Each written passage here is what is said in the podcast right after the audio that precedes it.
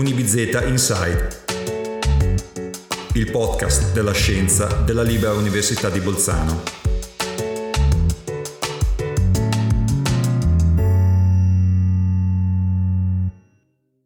La professoressa Stefania Baroncelli, docente di diritto pubblico e diritto amministrativo europeo, è ospite di questa puntata del podcast Unibizeta Inside per la nuova serie dedicata alla campagna di comunicazione Women in Science, una campagna che vuole incentivare le ragazze e le giovani donne a perseguire una carriera nel mondo della ricerca scientifica attraverso la proposta di modelli di donne con il loro lavoro e la loro competenza si sono fatte strada in un mondo certamente non semplice. Professoressa Baroncelli, buongiorno. Buongiorno. Lei lavora all'Università di Bolzano da, da diversi anni ha seguito da vicino e ha contribuito allo sviluppo e alla crescita dell'Ateneo e della facoltà di economia di cui è stata anche eh, vicepreside prima di diventare eh, vice rettrice. Possiamo certamente considerare il suo percorso come esemplare, ma l'amore per lo studio e la ricerca nel campo del diritto quando è maturato? Beh, grazie per avermi definito come esemplare, grazie mille. Um, ma diciamo che questo uh, interesse per lo studio e per la ricerca è maturato durante il mio percorso di studi, durante la laurea. Io mi sono laureata in giurisprudenza eh, e quindi eh, nella eh, voglia di capire sempre di più eh, le conseguenze di alcune eh, norme, perché sono state create, per quale motivo, le, diciamo qual è stato il, la relazione relazione con l'evoluzione sociale e soprattutto anche durante il periodo in cui ho preparato la tesi di laurea, eh, che l'ho preparata in Francia, insomma grazie a uno scambio Erasmus ed era su un argomento molto innovativo all'epoca, era sul diritto dell'immigrazione, eh, l'Italia aveva appena approvato la prima legge sull'immigrazione e quindi facevo una comparazione con la Francia che era più avanti da quel punto di vista e con la situazione europea.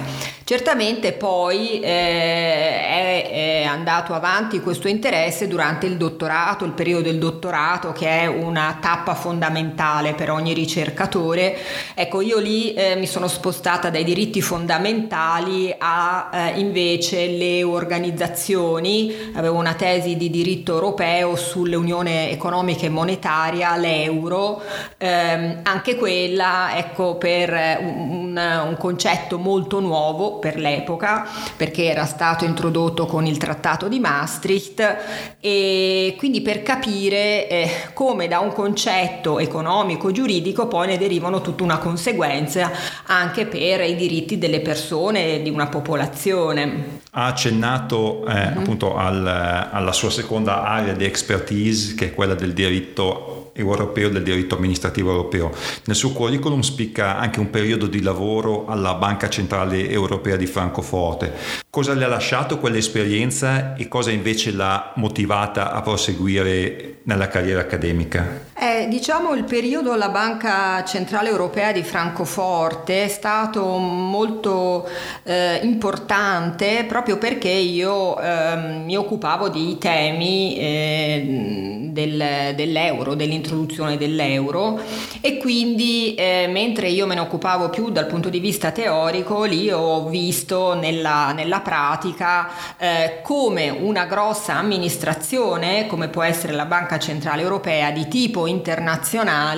eh, mh, si suddivide le varie competenze nei vari ambiti. Quindi io lavoravo all'ufficio legale, ehm, però c'erano tantissimi altri uffici chiaramente e mh, poi avrei potuto in effetti continuare a lavorare a Francoforte e ho deciso invece di tornare eh, in Italia per la carriera accademica. Spero di aver fatto una buona scelta.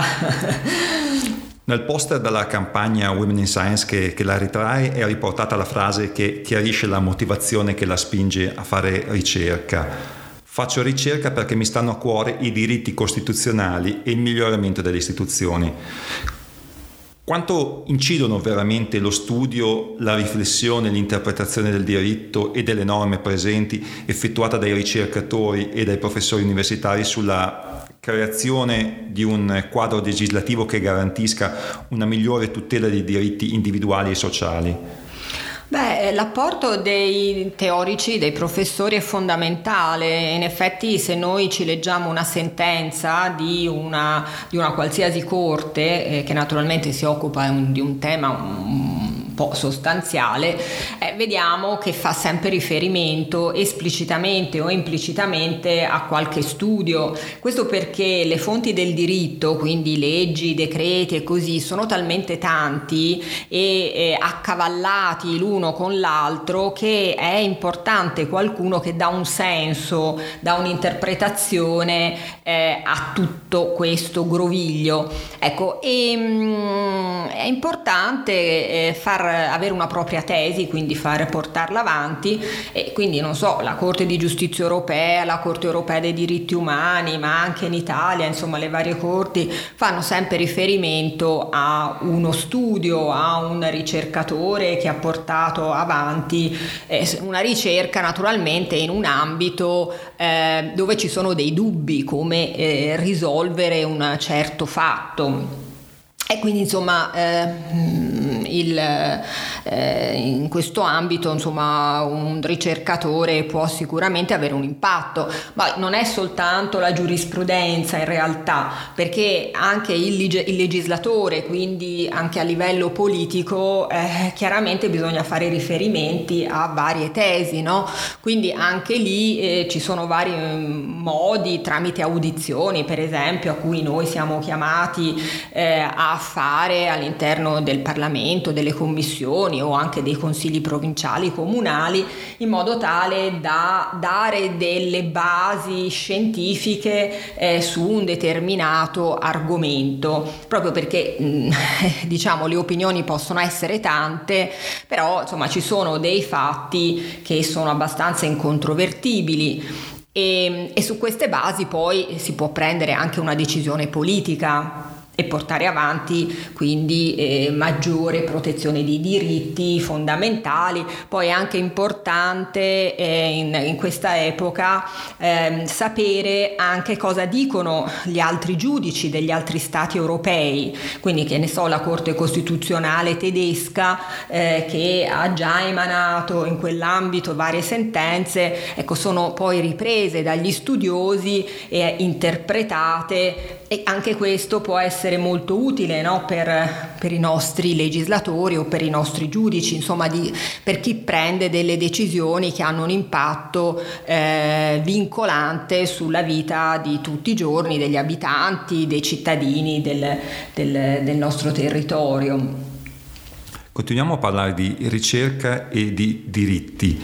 C'è un progetto che la vede coinvolta come coordinatrice e che riguarda il diritto all'istruzione e all'inclusione. Eh, ce ne può parlare? Ma sì, eh, diciamo è un, un, un, progetto di ricerca che sto conducendo anche con dei pedagogisti, ma mh, mm, io mi occupo più che altro di differenze che ci possono essere all'interno delle classi. Questo perché eh, il, mh, mm, mi, mi, consente di analizzare i diritti, in quanto eh, nell'ambito della scuola c'è stato un passaggio dagli anni 70 ad adesso che ha cambiato fondamentalmente l'approccio approccio che noi abbiamo eh, verso una classe, quindi come deve essere strutturata una classe. All'inizio, anni, fino agli anni 70, avevamo delle classi speciali. Ecco, pian piano, poi dagli anni eh, 70 in poi l'approccio è cambiato con la integrazione di eh, questi eh, bambini, di questi studenti all'interno delle classi normali.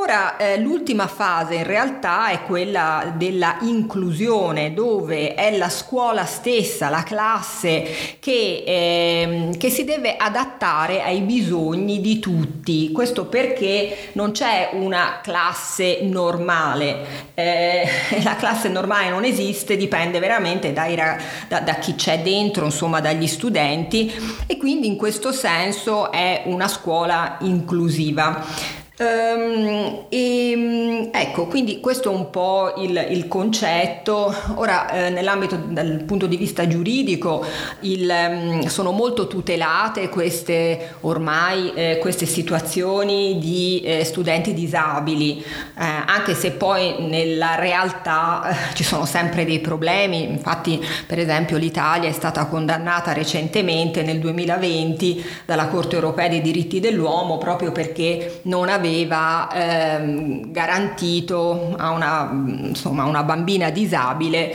eh, un, um, degli insegnanti di sostegno, ecco insomma, ehm, e quindi siamo stati condannati. Questo perché in Italia ultimamente c'è il problema del deficit di bilancio che incide moltissimo sui diritti sociali, quindi eh, non solo questo eh, della scuola, ma sui diritti sociali in generale. Quindi eh, questo è anche interessante vedere come i diritti sociali vengono eh, influenzati e ridotti dal principio dell'equilibrio di bilancio che è stato introdotto nella Costituzione. Um, ecco, um, questo diciamo del, del, del, delle disabilità è un caso che però diciamo dal punto di vista normativo è molto preso in considerazione, molto tutelato perché poi ci vuole un certificato di un medico e ci vuole anche uh, nel caso delle varie DSA o bisogni educativi speciali. Eh, però ecco, eh, meno tutelati effettivamente sono i diritti poi del, eh, cioè le altre diversità, quindi per esempio i, gli studenti con background migratorio, per esempio, eh, che sono, eh, la, la, diciamo, uno status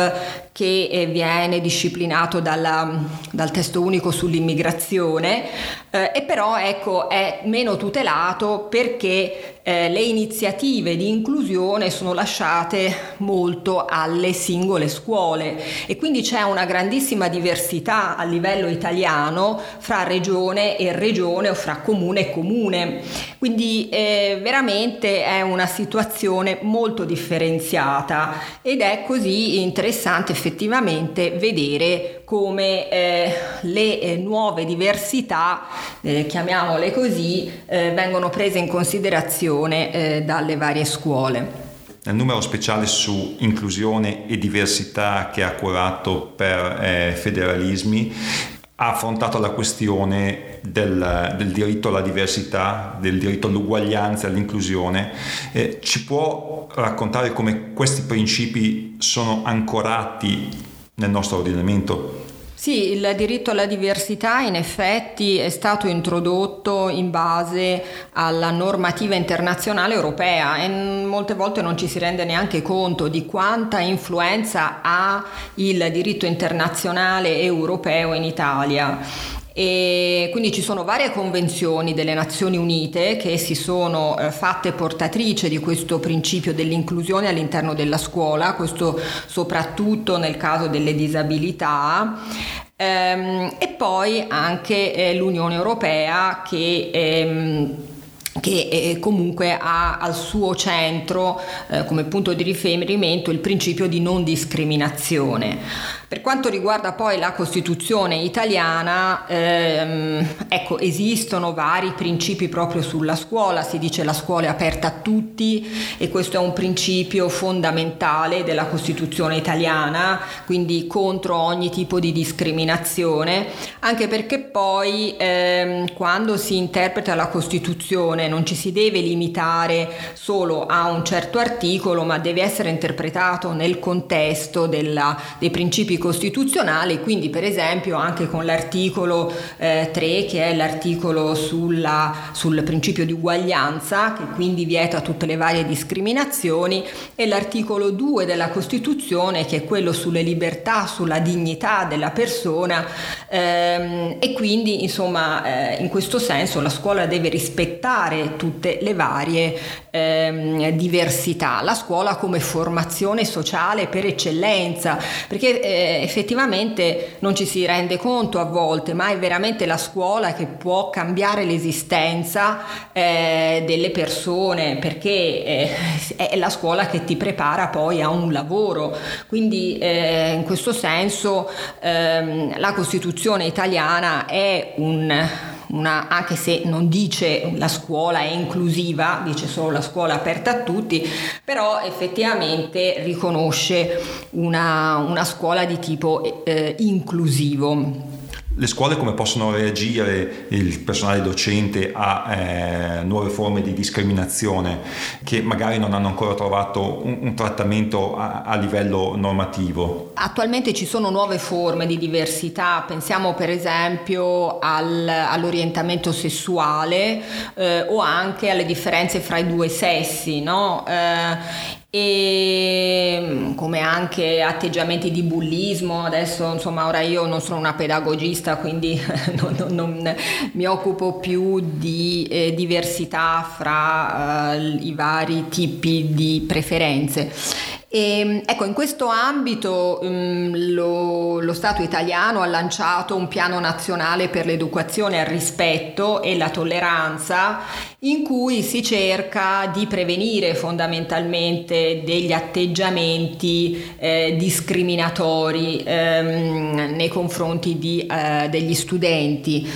E, ehm, e, quindi eh, si cerca di incentivare a livello di scuola dei progetti di tolleranza e anche di incentivazione, soprattutto nelle materie STEM, ehm, dello studio delle ragazze e questo perché sappiamo appunto che eh, nelle materie scientifiche, tecniche, le ragazze molte volte non hanno un interesse e quindi eh, si cerca di fare progetti per incentivare, per stimolare il loro interesse, ma poi non si tratta neanche di stimolare, più che altro di riconoscere il fatto che ci sono delle ragazze che hanno questo interesse e quindi eh, che non è una cosa ehm, malvagia che le che coltivino questi interessi perché poi possono portarle a una carriera futura di, eh, di prestigio e comunque di grande soddisfazione, soprattutto perché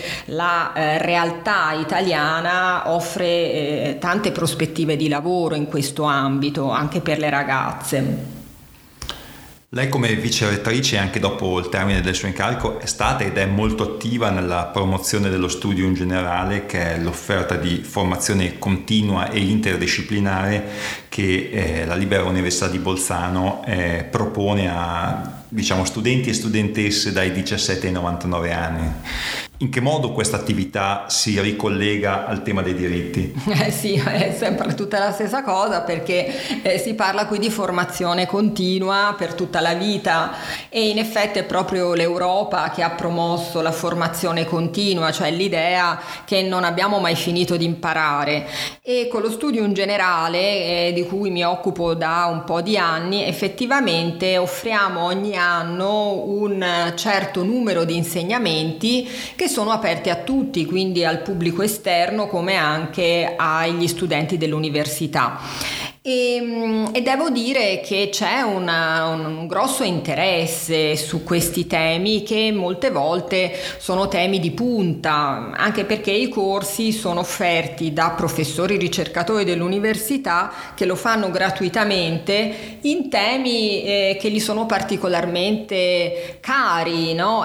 quindi abbiamo dei corsi ultimamente veramente pienissimi, mm, non so, ne cito uno su come si fanno i giochi giochi da tavolo, per dirne una, e che era eh, quindi è una, diciamo, un corso che i professori fanno un po' scappatempo, se si vuole, però in, mo- in modo molto serio, come corsi normali, tant'è vero che poi eh, alla fine c'è un esame, se si vuole, e si prendono anche dei crediti universitari. Quindi è un programma che eh, si, diciamo, si ricollega alla terza missione dell'università l'università, ossia il fatto che l'università ha una responsabilità, responsabilità sociale nei confronti del territorio e non si chiude solo su se stessa a fare ricerca, ma deve avere un impatto anche eh, sulle persone che eh, diciamo vivono eh, vicine all'università. A proposito del ruolo dell'università e del suo legame con il territorio, quindi anche con la città di Bolzano, eh, arriviamo al progetto Universities, cioè città universitaria, un gioco di parole eh, in inglese. Lei è la eh, Principal Investigator, la coordinatrice del progetto. Eh, ce ne può parlare? Quali sono gli obiettivi e qual è lo spirito che, che anima questo progetto?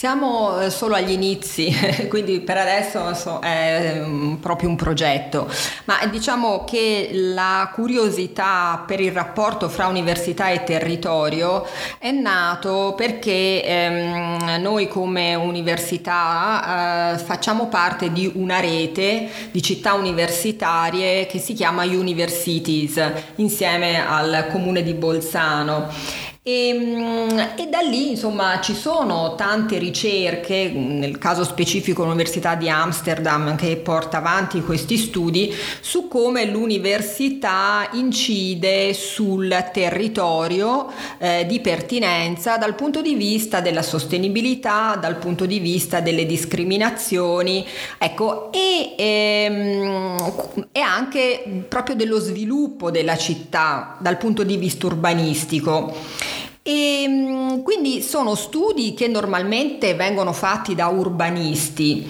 però ecco mi sono chiesta, ma eh, dal punto di vista proprio dei diritti, eh, che risvolti, che conseguenze ha questo rapporto? Ed è in effetti un ambito che non è studiato ehm, infatti questa ricerca è eh, di tipo interdisciplinare che conduco con un mio collega di, eh, di geografia economica che si chiama Daniele Ietri Ehm, ecco, e quindi vorremmo vedere un po' dal punto di vista eh, del diritto qua, eh, come eh, la, eh, l'università ehm, incide sulle scelte della città oppure anche il contrario. Naturalmente eh, dipende un po' dal tipo di città eh, e di tipo di università. Noi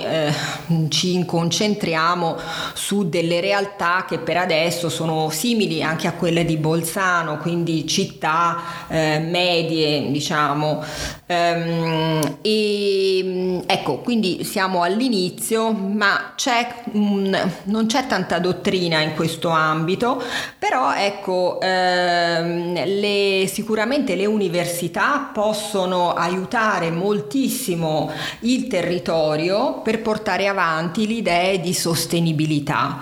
e diciamo la sostenibilità che non è soltanto biologica ma anche eh, sostenibilità sociale. Ecco, e quindi eh, noi vorremmo proprio far questo, vedere come le eh, città universitarie hanno un, val- se ce l'hanno, insomma, in che modo, un valore aggiunto per le persone che ci vivono. In chiusura chiedo a lei, come ho chiesto anche alle sue colleghe che l'hanno preceduta nelle, nelle altre puntate del podcast, qual è il consiglio che darebbe o che dà alle studentesse che non vogliono abbandonare l'università dopo il termine degli studi? Perché sono, sono brave e quindi eh, vedono magari il loro futuro all'interno all'interno del, della carriera scientifica? Mm, beh, io quando eh, così eh, dopo, diciamo, verso finita la laurea, eh, mi sono un po' eh, approcciata a quest'idea di, di fare ricerca, insomma, sono stata un po' sconsigliata da tutti perché effettivamente non è una carriera facile, però bisogna anche dire che bisogna iniziare presto, cioè subito dopo la laurea, eh, subito pensare a un dottorato perché quello è fondamentale, senza un dottorato attualmente non si va da nessuna parte. E quello è anche un po' il... Proprio l'occasione per capire se eh, si è portati a fare ricerca oppure se ci piace di più un lavoro più applicato eh, che ci può dare lo stesso insomma delle grandi soddisfazioni. Questo mm, perché durante il dottorato si può vedere se si ha una capacità analitica. Se poi ci fa anche piacere ecco approfondire eh, i concetti anche perché eh, poi so, nel mio ambito è quello del diritto bisogna studiare tanto, leggere, eh, riflettere, eh, scambiare opinioni, parlare. E, e, non tutti insomma non tutti piace ecco questo, questo tipo di, di, di vita E um, un'altra cosa molto importante è anche eh, dal, cioè avere una specie di bilanciamento fra ricerca, quindi eh, capacità introspettiva nel senso di star da soli a riflettere, perché quello è fondamentale per scrivere, ma anche eh, un tempo ci deve essere per confrontarsi, per creare delle reti eh, con persone, con altri ricercatori che fanno ricerca, ehm, perché quello aiuta moltissimo a scambiare le idee, a capire quale università si occupa di un certo tema, eh, poi a partecipare ai convegni, ecco, e da lì si conosce altri ricercatori, poi si fanno dei progetti di ricerca ricerca insieme, si capisce come si deve scrivere, come si deve pubblicare anche a livello internazionale. Quindi ecco, questo è importante soprattutto a livello europeo. Adesso c'è un, un, una rete di università europee che eh, sono sempre più in contatto, ecco, grazie anche all'Erasmus e altri mh, mm, tipi di eh, progetti europei. E, ecco, e poi anche pensare se eh, effettivamente la, questo tipo di vita piace, perché eh, un, non è soltanto fare ricerca, eh, la ricerca è l'inizio effettivamente, ma bisogna anche avere una capacità didattica, quindi eh, c'è anche la questione della didattica che è anche importante perché ehm, ti dà la possibilità poi di spiegare ai eh, ragazzi, ai giovani eh, degli argomenti per cui insomma eh, ci si, eh, a cui si è dedicato, a cui, a cui si è dedicata la propria attenzione dal punto di vista della ricerca. Ecco, e, ecco, mm, sicuramente è un tipo di professione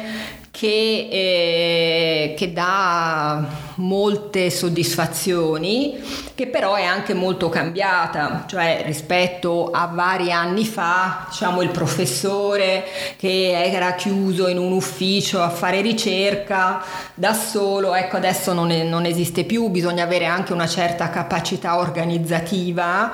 che è importante perché comunque si andrà a lavorare in un'organizzazione complessa come è un'università e quindi ci sono delle delle scadenze da rispettare, ci sono dei gruppi a cui partecipare, c'è anche un'attività amministrativa interna, anche una capacità di gestire i fondi, di eh, anche eh, recuperare dei fondi. Eh, quindi ecco tutte capacità che eh, sono fondamentali e che fanno di questo lavoro e che danno a questo lavoro una dimensione multidimensionale.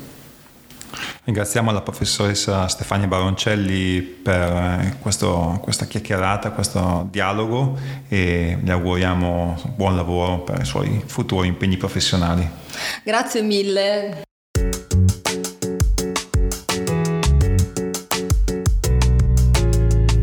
Avete ascoltato il podcast Unibizeta Insight. Una produzione della Libera Università di Bolzano.